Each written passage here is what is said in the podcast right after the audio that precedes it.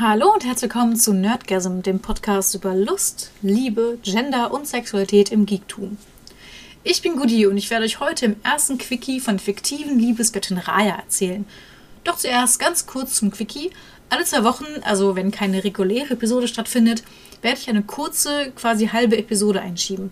Dort werde ich in maximal 10 Minuten ein Detail aus der vorherigen Podcast-Episode aufgreifen. Das kann entweder ein Schwank aus meinem Leben oder auch eine Erklärung zu einem Begriff oder so sein. Jetzt aber zu Raya. Sie ist die Göttin der Liebe, der Sexualität, der Schönheit, des Rausches, des Weines und der Pferde. Also eigentlich für alle schönen Dinge des Lebens, wenn man Katzen hinzuzählen würde, aber irgendwie ist sie nicht die Gottheit der Katzen. Ich bin ein bisschen erbost darüber, aber naja. Sie gehört zum Zwölfgötter-Pantheon aus dem deutschen Pen-Paper-Rollenspiel Das Schwarze Auge und entspricht etwa den irdischen antiken Gottheiten Venus oder Aphrodite. Mittlerweile kann man auch Raya-Geweihte spielen. Aber warum möchte ich jetzt über sie sprechen? Kurz gesagt, sie ist, neben Rastula natürlich, meine Lieblingsgottheit von DSA. Ich kenne sie schon seit ich elf oder zwölf bin, damals, als ich mit DSA angefangen hatte.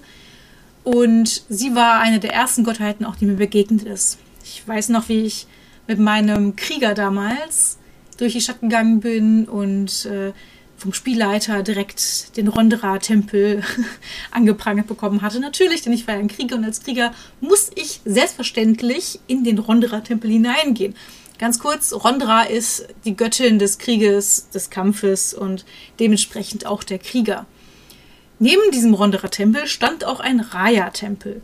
Und ich als zwölfjähriges kleines Mädchen konnte mir darunter noch nicht wirklich viel vorstellen, gerade weil als Kind ist man eher auch, oder ich war zumindest peinlich berührt von allem, was mit Sex zu tun hatte. Und diese Begegnung in dem geschützten Rahmen, wir waren alle in dem Alter, diese Begegnung hat mich positiv beeinflusst. Und ähm, entsprechend ist dieser, dieser Quickie auch eine ziemlich positive Episode aus meinem Leben. Und auch wenn uns damals natürlich nicht ganz klar war, was Sexualität überhaupt bedeutet und was Raya oder wofür Raya einsteht, hat es uns auch alle irgendwie fasziniert. Weil diese Gottheit innerhalb des DSA-Universums einfach besprochen wurde und einfach da war, ohne dass jetzt irgendwie ein Schleier des Vergessens, ein Schleier der Ohnmacht, ein Schleier des Schams über sie geworfen wurde. Und sowohl in Aventurien, also dem Land, in dem DSA spielt, als auch in den Regelwerken und in den Abenteuern, wurde sie einfach so besprochen. Und das finde ich eine ziemlich positive Repräsentation von Sexualität. Und weil es so unaufgeregt besprochen wurde, ist mir Raya auch nachhaltig sehr gut in Erinnerung geblieben und ist zu einer meiner Lieblingsgottheiten auferstiegen. Es gibt natürlich auch andere Gottheiten, die ich kenne und die ich mag und die auch ähnlich unaufgeregt besprochen werden. Aber Sexualität ist ein Thema, das immer mehr oder weniger hinter vorgehaltener Hand passiert. Also das Thema an sich, der Sex natürlich auch, aber das Thema an sich auch. Und gerade so in den 90ern, wo ich halt angefangen hatte zu spielen, war das noch ein bisschen krasser, würde ich sagen. Wobei krass vielleicht auch das falsche Wort ist. Und so würde ich mir das halt auch für viele andere Rollenspielesysteme wünschen. Also, dass Liebe und Sexualität kein Thema ist, das unbedingt hochtrabend äh, und ausufernd besprochen werden muss. Es braucht also kein Wege der Vereinigung, es braucht kein hysterisches Verstecken des Themas, sondern einfach nur ein Hallo, das Thema gibt es und das ist völlig okay. Es gibt natürlich auch die Schattenseiten, klar, aber Raya an sich ist ja eine eher positive Göttin und sie ist oder steht dafür ein, dass Sexualität Freude bereitet und dass nichts passiert oder passieren sollte, was einer der Beteiligten nicht oder eine der Beteiligten nicht möchte. Und klar, DSA ist eher ein heile Welt-Rollenspiel.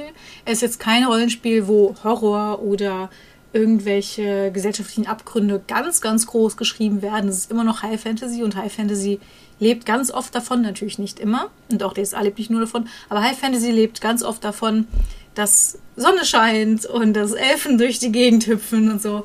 Von daher ist gar nicht so sehr verwunderlich, dass Raya eine positive Repräsentation der Sexualität ist. Raya ist einfach jemand, der mir mit Respekt begegnet. Klar, zum einen ist sie eine Gottheit, das heißt, man sollte ihr schon mit Respekt begegnen, wenn man sie nicht erzürnen möchte. Und Gottheiten zu erzürnen ist nicht unbedingt das, was man tun sollte. Aber ich finde es super von den AutorInnen, dass sie Raya so dargestellt haben, dass man ihr trotz ihrer rauschhaften Eskapaden, trotz ihrer Lust auf Sex, einfach mit Respekt begegnet. Und zwar auch als Leserin, also auch als spielende Person und nicht nur als jemand, der in Aventurien lebt und weiß, dass diese Gottheit auch wirklich existiert. Und das finde ich nicht selbstverständlich, aber ich finde es umso besser, dass es wirklich so gemacht wurde. Denn viel zu oft wird herablassend auf Leute geguckt, die gerne und oft Sex haben, gerade wenn es sich um Frauen handelt. Vielleicht wäre es noch ein bisschen anders, wenn Raya männlich wäre. Ähm, vielleicht würde es mich dann weniger überraschen. Oder vielleicht hätte es mich damals dann weniger überrascht. Sie wird auch oft nackt dargestellt, also zum Beispiel nackt reitend auf einer Stute oder so. Oder auf ganz vielen Bildern, auch aus den 90ern, sieht man ihre Brustwarzen. Das ist auch nicht selbstverständlich. Vor allen Dingen nicht, wenn es sich um eine hochgestellte Person handelt. Meistens meinem Erfahrungsschatz aus, also von dem, was ich erfahren habe, geht es bei der zur Schaustellung von Nacktheit und gerade bei weiblichen Nippeln geht es eher darum, bloßzustellen. Ich will nicht sagen, dass es immer so ist, aber halt ziemlich oft so. Ähm, bei Raya oder beim schwarzen Auge ist halt ganz anders und äh, das freut mich sehr.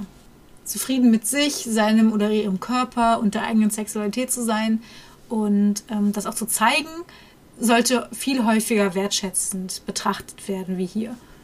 Ja, und das finde ich daher ziemlich cool.